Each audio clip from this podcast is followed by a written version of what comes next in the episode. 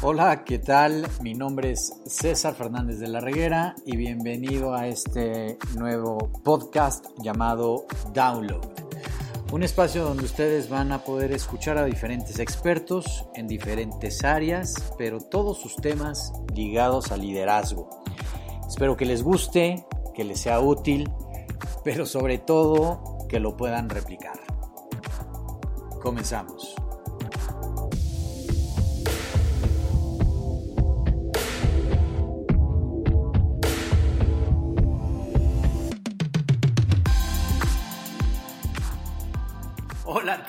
¿Cómo están? Pues eh, bienvenidos a este episodio, caray, ya el número 13. Se nos fue la temporada. A mí se me fue rapidísima. Y pensé mucho cómo cerrar esta segunda temporada con ustedes. Bueno, todavía falta un último episodio que es el, el resumen que yo les hago de todas las intervenciones y los invitados que me hicieron el favor de, participar con, conmigo y generar este contenido. Pero pensé mucho cómo cerrar este, esta temporada. Y llegué a la conclusión que no pudo haber habido mejor persona y mejor invitada que la que les traigo hoy al micrófono. Aparte de ser una, una persona a la cual yo la quiero mucho, eh, tiene un gran talento, eh, forma parte de mi círculo más cercano, es una profesionista que a su corta edad ha crecido de manera importante, ha tenido proyectos muy importantes y les puedo decir que hoy es ya una voz de referencia en, la industria restaurantera para, para términos de, planeación, ejecución y experiencia de compra que se da obviamente cuando cada uno de ustedes visita un, restaurante, sea icónico o no icónico. Pero no le voy a quitar mucho el, habla a mi invitada porque quiero que ella les platique. Eh, Regina Mitre, y como bien lo saben por el apellido, pues obviamente es, es mi prima. Y les voy a platicar quién es Regina que, ha hecho durante todos estos años. Fíjense que Regina es una experta en creación de marcas para el sector restaurantero. Ella estudió la licenciatura de comunicación en el TEC de Monterrey y lleva prácticamente más de 12 años trabajando en la industria de alimentos y bebidas, es decir, ya tiene una trayectoria bastante interesante. Ha prácticamente consultado a más de 150 proyectos Fíjense, en diseño de experiencia y creatividad estratégica. Ella trabajó en, una compañía que se llama Mero Mole. Ella fue la directora creativa y líder de estrategia y también fue líder del departamento de innovación. Eh, el año pasado, en el 2020, dirigió y aparte editó el libro The Holy Book of Trends. Eh, ¿Cuál es el futuro de los restaurantes? Y por eso también la traigo aquí al micrófono. Ha complementado su carrera con estudios en Design Thinking, es escritora creativa, storytelling, tendencias aplicadas y análisis sociocultural del conocimiento y la comunicación por la Universidad Complutense de Madrid. Y estuvo también viviendo una buena temporada allá en, Madrid, antes de todo este tema de la pandemia.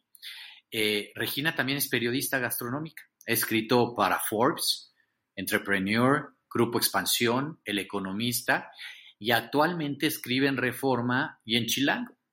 Entonces, no nada más estoy feliz y contento de traer a Regina al micrófono, sino que aparte estoy muy orgulloso. En verdad es una persona sumamente talentosa y la van a poder ahí seguramente en alguno de los en sus artículos leerla. Entonces, Regi, gracias por aceptar cerrar la, la segunda temporada. Me encanta la idea de tenerte aquí y aparte en un tema que coyunturalmente nos hace mucho eco y, ahora les, les, vamos a platicar a quienes nos escuchan de, qué es exactamente lo que vamos a platicar. Pero gracias, gracias por, por querer participar. Hola César, eh, gracias a ti, la verdad estoy muy emocionada de estar compartiendo un poquito de, la industria y, feliz de ser parte de, este podcast. Hombre, encantado yo, caray. Oye, eh, Regi, platícame, eh, empecemos con el título de este episodio, si te parece bien. Y, el título del episodio es Resiliencia Restaurantera. ¿Cómo restaurar a un restaurante en tiempos de COVID? Y cuando tú y yo lo platicamos y pusimos el, título sobre la mesa, nos hizo mucho sentido, donde esta industria tan golpeada por, por esta gran crisis que vivimos a nivel mundial, pues también necesita restaurarse, también necesita empezar de nuevo, necesita nutrirse.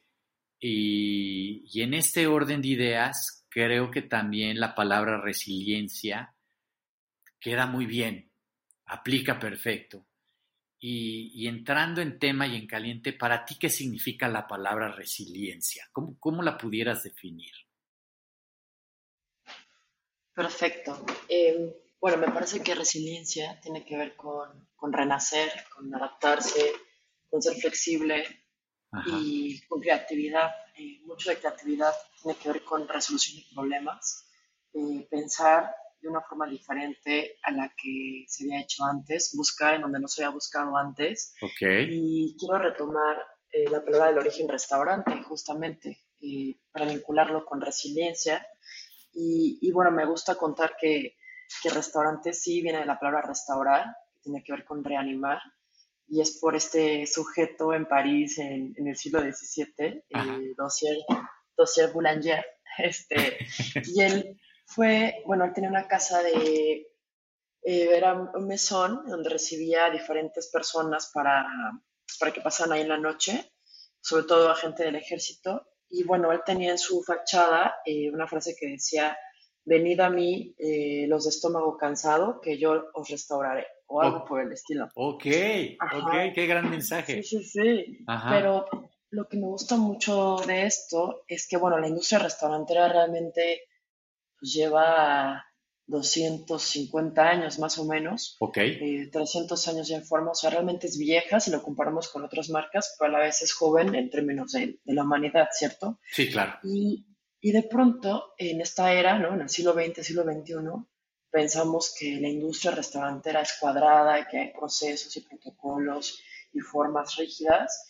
Luego llegó el COVID y de pronto todas las reglas se rompieron y, quién sobrevive, pues aquellos que justo se, se, adaptaron, fueron flexibles, fueron creativos. De pronto vimos pues un montón de marcas creando experiencias para, para llevar a casa muchas eh, marcas que nacieron en formatos eh, pop-up en, el bosque o, que hicieron colaboraciones, em, en fin, flexibilidad, se rompieron todas las reglas. Entonces, resiliencia es esto. Eh, te quiero contar rápido un ejemplo de un chef que, que, yo quiero mucho y que admiro, que es el chef Alex Ruiz de Casa Oaxaca. Ok. sí, él, bueno, es una persona de un gran corazón y es un, pues es un ejemplo de, de, un chef, de un cocinero que representa la cultura oaxaqueña en su máxima expresión. Y bueno, platicando con él en términos y con su esposa en términos del COVID, pues tuvieron que eh, cerrar sus restaurantes cuando empezó todo el tema de la pandemia lo que hicieron es, bueno, no vamos a dejar a nuestra gente, vamos a llevárnoslos a nuestros huertos y les empezaron a enseñar a, toda la gente de su staff cómo cosechar, cómo lucía una zanahoria este, sacada de la tierra, que de pronto parece algo tan, tan, pues, tan evidente, pero creo que pocos de nosotros conocemos realmente cómo luce una fruta o una verdura, una raíz en, su primer, eh, sí, origen, por así decirlo. en su primera etapa de gestación, casi, casi.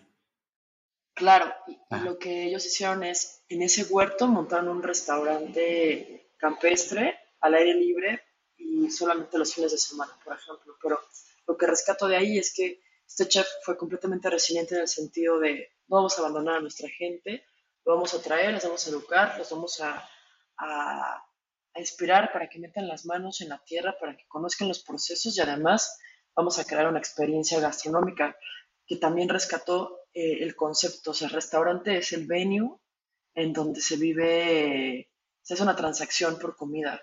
Pero de pronto lo que sigue después de un restaurante es una experiencia gastronómica. Entonces, eh, digamos que, que, bueno, vinculándolo a resiliencia, creo que para allá va, para, para allá va todo, cómo, cómo creamos experiencias genuinas.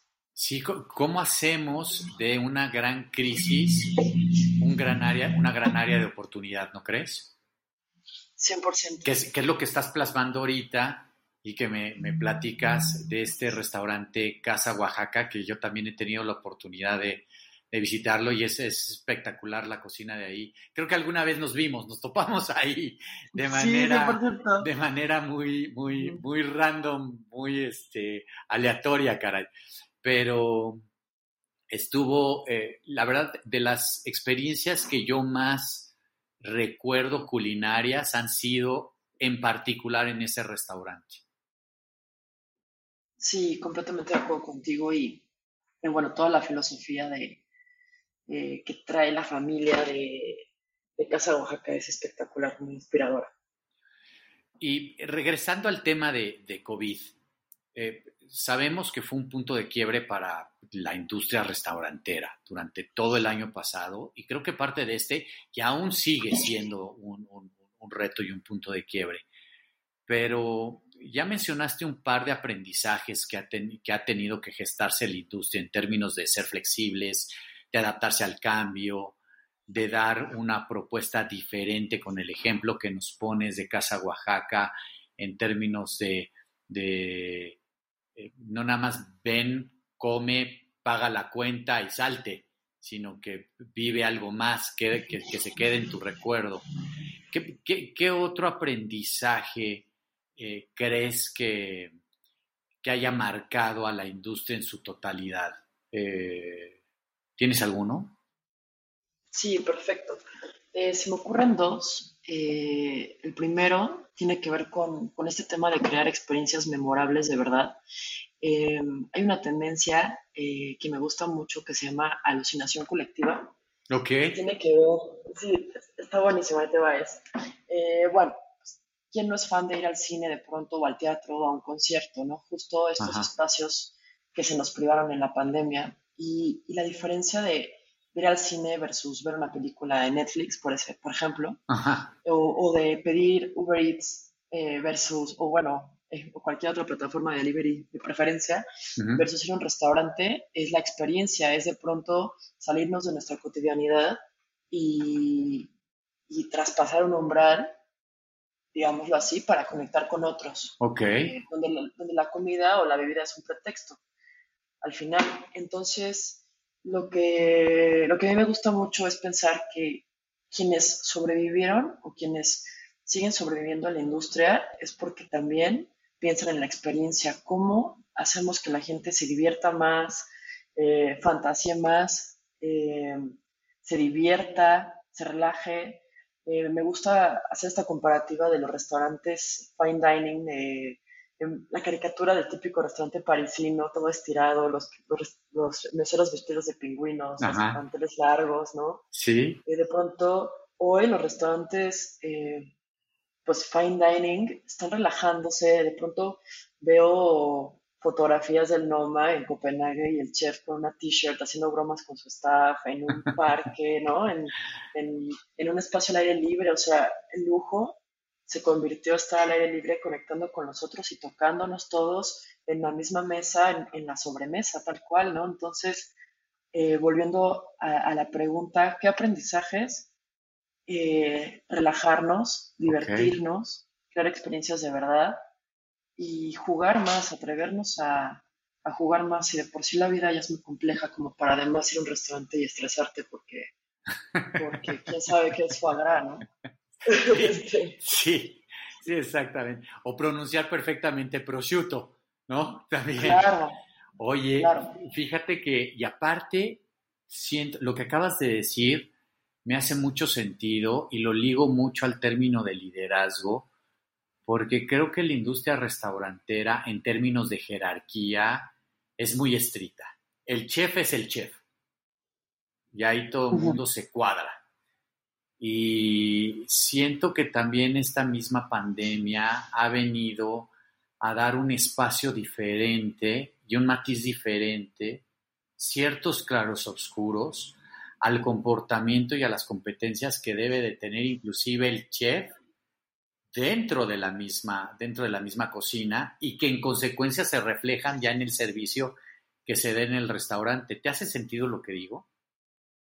Sí, por completo. O sea, y es chistoso porque hay un paralelismo con la industria restaurantera, pero también con, con las empresas tradicionales, con otros sí, sectores laborales, en donde de ver una jerarquía muy marcada, de pronto encontramos esquemas eh, mayormente horizontales en donde todos saben hacer de todo, ¿no? O sea, el, el chef, el cocinero se convierte uno más eh, del equipo y entre todos pues sacan adelante el barco. Eh, justo yo te quería comentar, em, pues como en México realmente la industria restaurantera es muy mal pagada, o sea, un mesero gana 3 mil pesos aproximadamente y el resto es propina también. Es por eso que en México esta actitud tan servil de pronto de, del staff con el, con el público, ¿no? Se dice mucho, ay, qué buen servicio hay en México. Eh, pero bueno, realmente nos pone en contexto pues que se tiene que replantear cómo, cómo está siendo estipulado la forma de, de pago, de beneficios, de horarios, creo que también la pandemia nos enseñó a no, no tenemos la vida comprada y, y, todos queremos vivir dignamente. Entonces, si, si alguien, un dueño de un, de un restaurante, em, pues tiene un equipo que, que, le es fiel, ¿por qué no regresarlo con de la misma manera y, más bien crear, pues, em, pues sí, una lógica que, le convenga a él, le convenga al staff, flexible, otro tipo de prestaciones. Eh, pienso mucho en este ejemplo de Danny Meyer, el creo Shake Shack. Ajá, sí. Eh, de las hamburguesas. ajá, este, justo las hamburguesas que aunque son muy indulgentes, pues su premisa es que están hechas con los mejores ingredientes de productores locales y, y no, no tienen GMOs, etcétera. Pero también algo que, que tiene Danny Meyer, que de hecho recomiendo mucho este libro que se llama Setting the Table. Ok. Eh, es que él tiene un programa para que su staff tenga un poquito de, de equity de la empresa eh, como, como parte del equipo. O sea, no son empleados, son socios. Ok. Y, y qué mejor manera de generar ese engagement con un equipo que, que, que sean dueños de la marca de alguna manera versus empleados. O sea, la industria restaurantera tiene una alta rotación, es de las que más eh, rotación tienen. No hay, hay muy poca fidelidad por lo mismo. ¿Por qué te voy a hacer fiel si me pagas tres mil? Pues me voy con el que me paga cuatro mil. Claro, claro. Y, otra cosa, eh, creo que no pasa mucho en, en México, están las, eh, es chistoso, ¿no? está el típico, no lo digo para nada despectivo, sino que es una observación. Hay personas en México que, que que crecieron meseras y se casan siendo meseras y se mueren meseras, ¿no? Sí, meseros, sí, ¿no? Típico mesero de cantina, ¿no? Sí, sí, sí. Este, que son súper fieles a su profesión. Claro, claro. Pero también vemos el típico ejemplo del, del chavito universitario, este, que, que bueno, está, está siendo mesero, trabaja en la industria para pagarse tal vez la escuela o para apoyar en su casa o tal. Y bueno, ¿qué pasa con, con, esta gente joven que de pronto es una generación Z, porque ya millennial, ya, ya casi tiene 40, pues de pronto tienen ciertas aspiraciones este, diferentes, o sea, ¿qué alicientes se les va a dar a, este tipo de personas? Eh, a lo mejor valorar justo la flexibilidad. Yo misma trabajé hace años en un bar de vinos. Sí, sí, sí. A las de la mañana, o sea, Ajá. solo tenía un día de descanso. Tal vez también ahí va la flexibilidad, ¿no? Hacer este balance de vida y, y de pronto es muy apasionante aprender y, y, pero también vivir, estar allá afuera y tener oportunidad de viajar. En fin, claro, todo lo estoy diciendo desde un sector en clase media que, que debe ser muy diferente para, para, para un sector que, que, está buscando en, su cotidianidad un trabajo que, le permita vivir. Pero bueno, no sobrevivir, que es diferente, ¿no? Claro, en, México hay muchos Méxicos, entonces hay que entender las realidades de cada uno, sí, exacto. 100%. Pero lo que estoy diciendo es, en términos de lo que me preguntabas de, las jerarquías, sí, sí veo democratización, sí veo eh, niveles más horizontales, sí veo el tema de flexibilidad absoluta. y, también hay, un concepto que me gusta mucho que se llama este, cross-training, eh, en donde todos saben hacer de todo. Eh, no voy a decir algo, ¿no? No nada más el cajero es cajero, sino de pronto también sabe perfectamente hacer una recomendación de cierto platillo o sabe bien cómo funciona la operación em, en la cocina. Eh, es muy interesante poder abarcar las diferentes eh, aristas de la experiencia del restaurante, entonces también veo mucho de, esa, de ese aprendizaje mezclado. Me hace todo el sentido cómo lo estás plasmando sobre este término de democratizar más las tareas y las funciones, pero creo que también ha habido algo que ha evolucionado en el término restaurantero, que es esta imagen que tenía el chef. Antes yo me acuerdo, este, iba a comer en un restaurante hace, no sé, 20, 30, 40 años. Eh, bueno, 40 no, porque tenía 10 años, pero, pero este, o un poco menos. 30, pero eh, yo iba, iba a un restaurante y no sabía quién era el chef, pero tampoco me importaba. Y creo que ahora la misma imagen del chef se ha posicionado de manera diferente, que muchas veces es más importante el nombre del chef, la experiencia del chef, la posición del chef, que el mismo restaurante per se. Y, por eso encontramos a lo mejor algunos restaurantes con, las siglas de algún, de algún chef por ahí muy bueno en el país.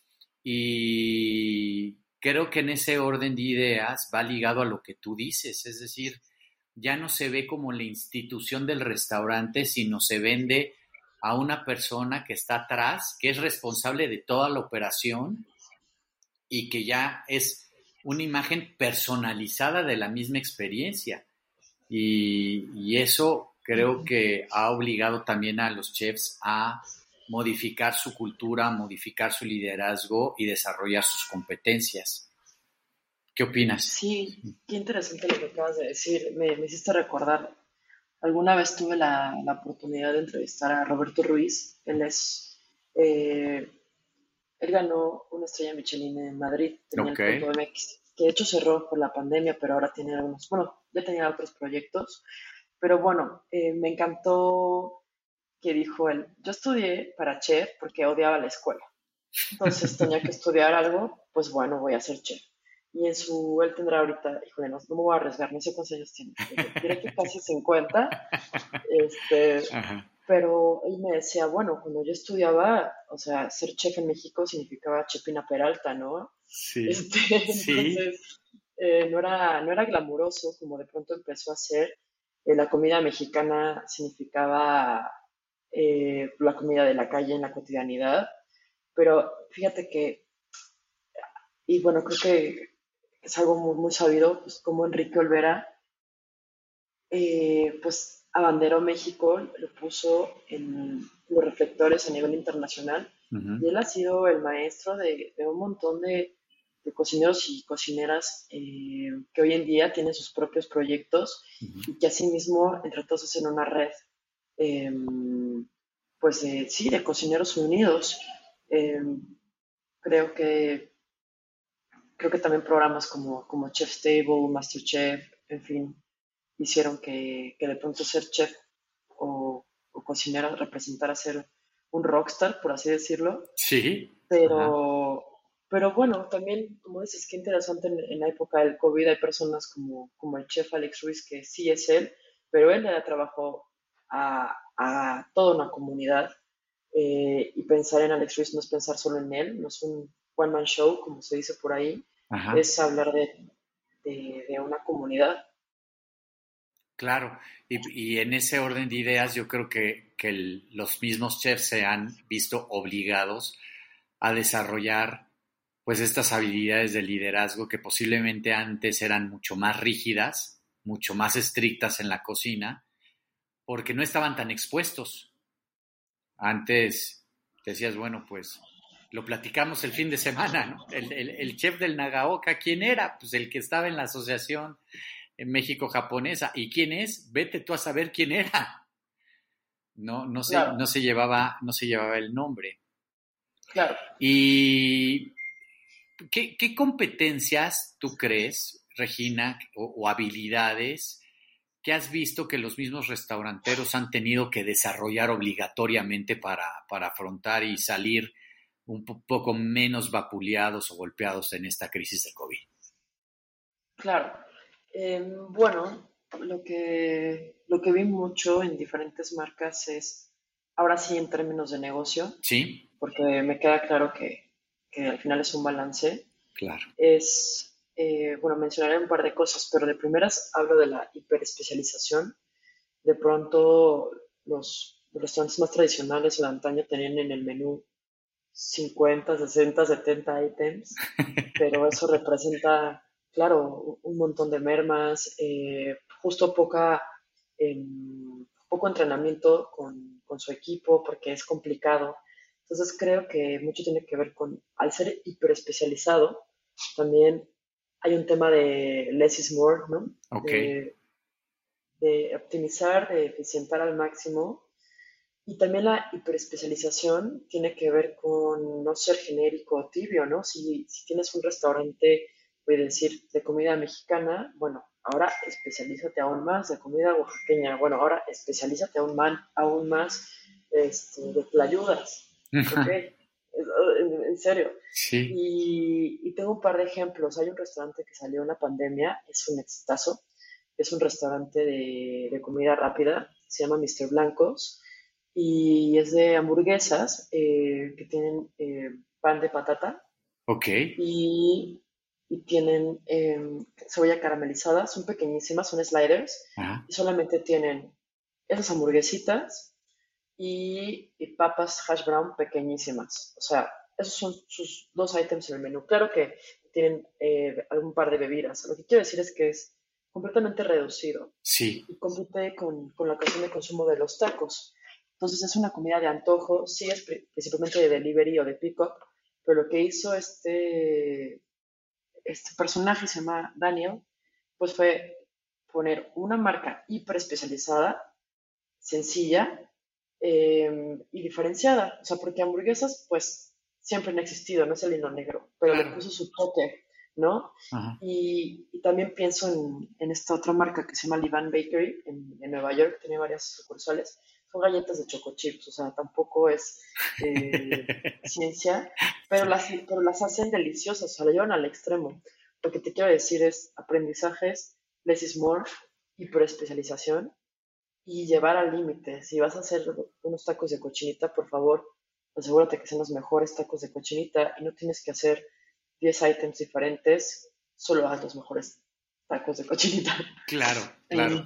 y, y me quedo con eso lo menos es más. Es decir, entre, entre más sencillo lo hagas, también lo vas a hacer más digerible, de, más fácil digestión para, para, el consumidor. Y, eh, prima, eres, yo sé que eres una activista de la letra y de la pluma. Y, me encanta a veces leer lo que, lo que escribes, eh, con, en verdad, no nada más con cariño, sino con mucho orgullo. Eh, ¿Cómo has utilizado este mismo medio de comunicación para poner un grano de arena, para poder prestar ayuda, para poder guiar a los restauranteros para afrontar y salir de esta crisis. ¿Qué, les escribes y qué les dices? Claro que sí. Em, bueno, pues como hablábamos, al final esta industria es un negocio, pero también es una industria pues llena de sueños, de pasión. Em, a mí me gusta poder presumir las historias detrás de de cierta gente que, que justo se aventaron, dieron el salto de fe y, lo hicieron. Hace poco justo em, salió un, artículo en, en, Vogue de unos chicos en Oaxaca que, que, tienen un, un, restaurante, un concepto que se llama Bulenk, es exitosísimo, o sea, es, es un referente para comer allá en Oaxaca. Y estos chicos tendrán treinta y poquitos años, pero se fueron a Oaxaca em, pues, solo con sueños y esperanza, uno de ellos eh, principalmente empezó a hacer pan a las 4 de la mañana en un restaurante y de pronto hacía un pan muy rico y de pronto lo vendía en canastas y luego la gente le empezó a encantar su pan, que era pan de masa madre. Y luego puso un pequeño local y luego fue muy exitoso y luego entraron otros tantos y luego empezaron a hacer mermeladas. En fin, ahorita es un emporio este, hacen sus propios fermentos, conservas eh, a ver un hotel boutique. Eh, el punto es que le dan trabajo a un montón de gente. Pienso también en la historia de, de Lalo García, del Máximo. Él, fue un, él es un ex convicto en Estados Unidos. O sea, ¿quién pensaría que un ex convictor es un, uno de los mejores chefs de, de México? Ajá. Entonces, cuando hablamos de lo que a mí me gusta compartir son esas historias de segundas oportunidades, de, echarse para adelante, de arriesgarse, de, volverse loco un momento y de pronto crear experiencias, otra vez hablando de la alucinación colectiva. Al final comer no solamente es comer, es, es nutrirse, sí, del alimento per se, pero de las experiencias que se viven compartidas o con uno mismo, pero, pero son experiencias que se vinculan emocionalmente, ¿no? Pienso, a lo mejor voy a ser muy trellada, pero ¿por qué no? Esta escena de Ratatouille de cuando el, crítico de cine está comiendo el Ratatouille, que le hacía su... Y, este, este crítico, ¿no? Ego, que, que come Ratatouille que le hacía su mamá o su abuela, no recuerdo, sí. más allá de cualquier platillo este, caro. Pues es que al final eso es lo que nos mueve, los vínculos emocionales que tenemos. Al final, comida es este, cultura, ¿no? Yo justo estando en, en Madrid, este, pues de pronto comía churros, pero con chocolate, y de pronto pienso, bueno, es que sin México no hubiera habido chocolate allá, o aquí tanto que nos peleamos, ¿no? Que si las quesadillas son con queso o no, pues bueno, sin conquista no hubiera habido queso, entonces también, este la comida es, es historia, es cultura, es conexión, es diversión, también... Em, es mezcla. historia. Claro, hay otra que me encanta que es este, de esta chica del expendio del maíz, se llama Ana Dolores. Y también el industria restaurante es muy machista, la verdad. ¿Por qué? Justo hablamos de, hablamos de muchos cocineros hombres, ¿no? Sí, claro. Eh, pero pues, ¿quiénes son las cocineras o quiénes hacen la comida en, México, pues las abuelas, ¿no? Milenarias, o sea, hay hay que volver a, entrevistar y a fundirse con las señoras de Oaxaca para ver cómo hacen el mole, ¿no? O sea, de verdad.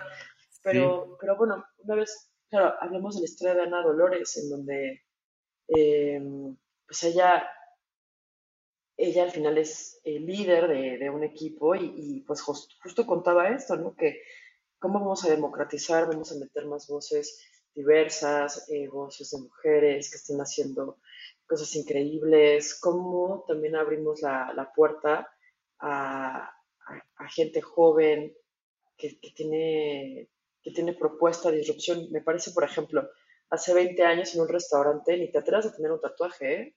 Claro. Y de pronto todo eso se está abriendo. Por eso me gusta mucho el tema de, de flexibilizar, de romper barreras, de romper reglas. Si yo puedo aportar tantito a, contar historias o a cambiar ciertos paradigmas, aunque sea, que sea a, una o dos personas, pues bueno, ya me siento ya del otro lado.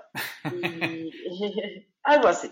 Quiere decir que a través de tu letra, a través de tu escrito, lo que tratas también de comunicar mucho a, a los restauranteros que se quedan, que vienen o que se van es eh, a través de historias ajenas es la mejor manera de poder reflejar la resiliencia, el cambio, la adaptación y que puedes permanecer en una industria que puede ser no nada más altamente competitiva en, todos los términos, en menú, en costos, en propuesta, en, todo, sino también en, en ir agregando valor. Y lo que tú decías, la verdad me hace mucho eco, estas segundas oportunidades aprender de ellas porque nuevamente tienen que ver con la palabra resiliencia, que resiliencia es eso, es es, tuviste una segunda oportunidad y saliste más fuerte, es decir, generaste una mejor versión de ti mismo de lo que eras antes de la crisis porque pudiste capitalizar esa crisis en oportunidad. Y la verdad es que se me hace increíble que lo transmitas a través de la letra y de la palabra para que otras personas que estén no nada más en tu industria, sino las que pudieran estar interesadas en, pues se atrevan, que no le tengan miedo. Completamente, me encanta. Y, también recordar el origen, ¿no? De pronto en el camino, en el, por ahí leí una vez en un libro, nunca sobreestimes, perdón, subestimes el poder de la inercia. De pronto la inercia nos lleva a lugares, pues, ¿por qué lo estás haciendo? Pues porque así es, ¿no? Así se supone que debe ser, pero, pero parar un poco, eh, volver a lo esencial, o sea, restaurar es es reanimar, o sea, quien tiene vocación de la hospitalidad es porque está cuidando al otro, o sea, un día platicaba justo con, un ex jefe de, de Mero Mole, eh, es impresionante que vamos a un restaurante, alguien cocinó algo y tú confías en esa persona, te metes a la boca lo que esa persona hizo para ti y eso se va a transformar en tu cuerpo y te va a nutrir o no. Claro. es una relación muy íntima con, sí. con los comensales. Sí, Sí, sí, sí, ahora que lo plasmas hago conciencia y efectivamente, porque tienes la gran responsabilidad, inclusive de que le, que le caiga bien o que le caiga mal, independientemente si le gusta o no le gusta. Y, Completamente. Y eso tiene repercusiones, claro, por supuesto, por supuesto. Oye, eh, Regi, y ahora para una persona que quisiera reabrir un restaurante, que le fue muy mal, o que quisiera abrir un restaurante, eh, yo creo que ya nos diste varias recomendaciones. ¿Hay alguna otra que quisieras añadirle? Em, vaya que sí, pero ahora estoy pensando. bueno, ya, claro. Listo. Creo que otra vez esto es un negocio, pero también es vocación. Entonces, cuidar a la gente. Y de pronto, creo que este año todos entendimos que la salud es lo que, lo que tenemos, lo único que tenemos. Y la comida, al final la forma en la que nos alimentamos es, em, pues, es reflejo de nuestra salud. Entonces, utilizar los ingredientes, los mejores ingredientes, apoyar al comercio local, a los productores, a familias, eh, hacer una cadena de pues, de bienestar. De, valor. O sea, de verdad que no estoy diciendo, no soy, no soy enemiga de, la indulgencia y no con, no estoy diciendo que, no se vendan postres. Lo que estoy diciendo es que si haces helado, pues que sea con, con el mejor mango, que le compren, se compre, perdón, a, productores, que cada ingrediente esté muy bien seleccionado, y por ende se puede hacer esta hiperespecialización para elegir mejor las batallas. Eh, eh, pienso en esto, reducir, reducir problemas, eh, eligiendo las batallas y siendo responsable con, con, los procesos, con el equipo que se tiene, con los ingredientes que se escogen. Y, y eso, creo que estamos en la era de la conciencia. Claro. Entonces, ¿por qué no un granito de arena a la vez, ¿no? Claro.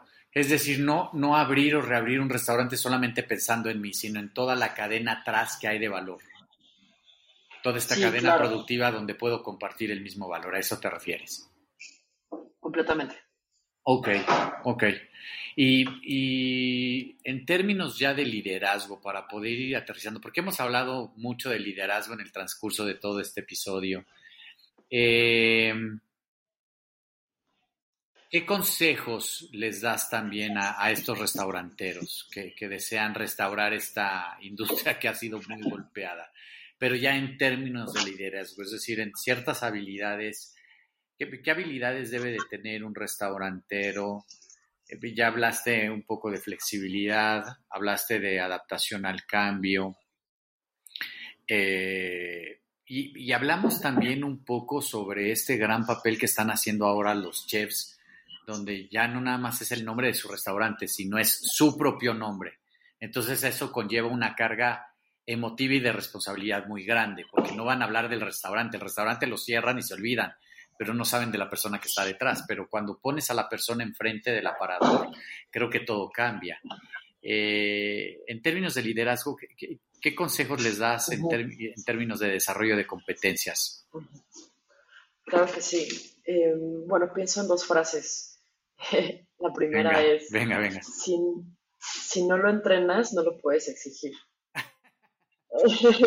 muy bueno, muy bueno, claro. Y, la otra, y ahorita la redondeamos, es, ¿nos vemos bien todos o nos, nos vemos mal todos? O sea, nadie nunca ha dicho, es que el mesero de ese restaurante eh, fue fatal. Y todo lo demás bien dices, yo no vuelvo a ese lugar, te tratan muy mal, generalizas. Claro. Aunque uno, aunque uno ya sé, porque un mesero no es un mesero, es un vendedor, es un embajador, es un representante. Entonces creo que tiene que ver con cambiar el mindset. O sea, uno eh, subir eh, prestaciones, o sea, por ahí escuché otra frase de algún profesor en la universidad, o sea, paga cacahuates y contratas changos, pues sí. paga bien, o sea, pues sí, paga bien, eh, elige las capacidades, entrénalas, eficienta tus procesos de entrenamiento para que sean más contemporáneos. Yo pienso en estos manuales de flojera que nadie nunca quiere leer. Pues bueno, ¿cómo podemos entrenar desde una perspectiva más humana para la mejora continua? Y, sabiendo que al final si, tus, si tu staff está bien entrenado, también eso va a repercutir en, pues, en tu rentabilidad. Eh, pienso mucho, la verdad, lo platicamos el fin de semana en el ejemplo de la casa de Toño. Sí. Eh, pues al final contratan gente rápida, lista, eficiente, eh, que tienen un manejo de lectura de mesas impresionante digo, eso en un formato casual dining, eh, pues sí, económico. Ajá. Pero, pero bueno, lo, condenso todo lo que platicamos ahorita en, poder optimizar la forma de entrenamiento, humanizarla también Y, buscar estos esquemas más horizontales eh, en donde se genere más engagement con, pues con el staff y no sean, visto como, no sean vistos como empleados porque entonces se genera esto de empleados versus dueño, ¿no? Sí, utilizaste un concepto que, me encantó, el ser un embajador. Sí. Y es que el ser un embajador es te vuelves dueño de la misma marca y de la misma experiencia que el mismo comensal está teniendo. Y entonces ahí lo ves completamente diferente. Tu propósito cambia, ¿no crees? Sí, claro. Fíjate que quiero traer a la mesa ya para finalizar, no, un último, un último, ejemplo. Hay, digo, no es restaurante, pero sí es de la industria de hospitalidad. Eh, digo, es una, es una marca ya con bastantes décadas, el Ritz Carlton. Sí. Ellos tienen una frase, su moto es eh, Ladies and Gentlemen, serving ladies and gentlemen. Entonces, ¿a quién contratan? Pues a ladies and gentlemen. Y, lo que está muy interesante es que empoderan a su gente. O sea, cada persona del staff eh, tiene un poder de decisión para solucionar problemas, tiene incluso un budget. Entonces, si alguien se queja por alguna razón, no tiene que decirle a el típico, ahorita vengo, eh, voy con mi gerente, este, ¿sabes? O sea, los empoderan y al empoderarlos, pues se hacen responsables también, o sea, se van sintiendo mejor y eso, empoderamiento. Fíjate que lo que acabas de decir eh, me hace todavía más seco porque el, enunciado tan poderoso que, manifiesta la, compañía es tú que otorgas el servicio eres igual de importante que el cliente que viene a consumirme. Sí, es maravilloso. Y así te voy a tratar. ¡Wow! Eso está increíble. Manda un mensaje súper poderoso a todos los, a toda, a toda la gente que, que, seguramente trabaja y, sirve ahí. Si se mantiene esa esencia, eso es importante. Sí, completamente, desde el discurso de la marca, ¿no? Claro, por supuesto.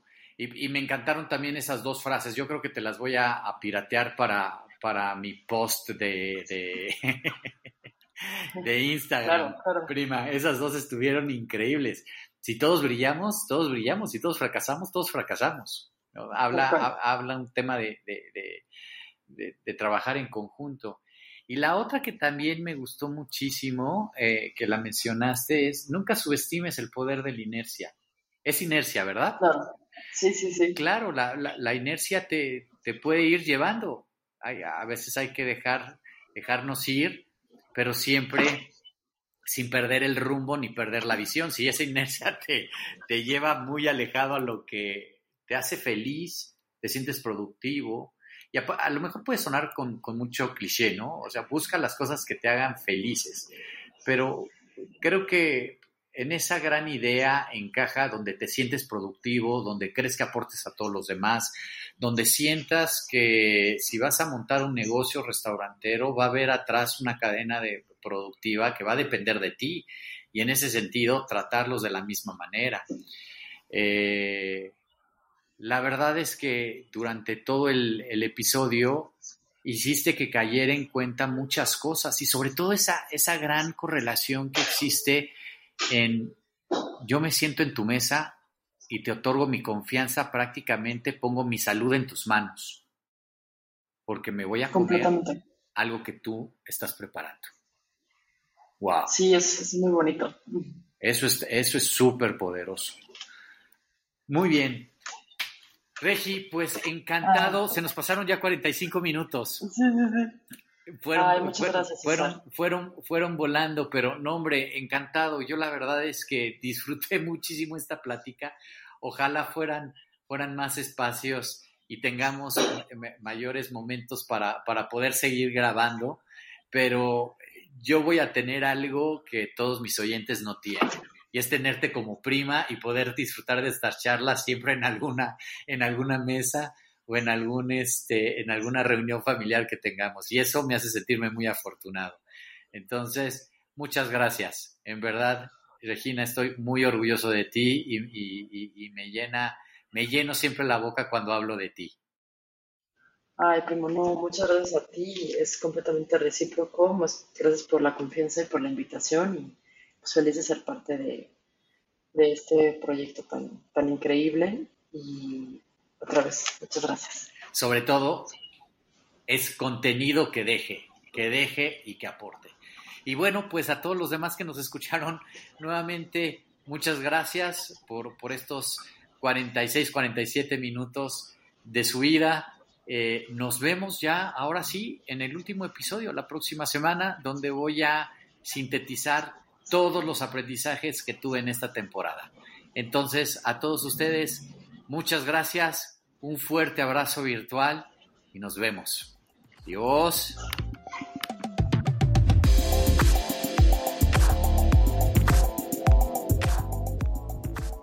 Bueno, pues muchas gracias por habernos escuchado. Hemos llegado al final de este capítulo. Mi nombre es César Fernández de la Reguera y fue un gusto haber estado con ustedes. Nos vemos en el siguiente capítulo Adiós.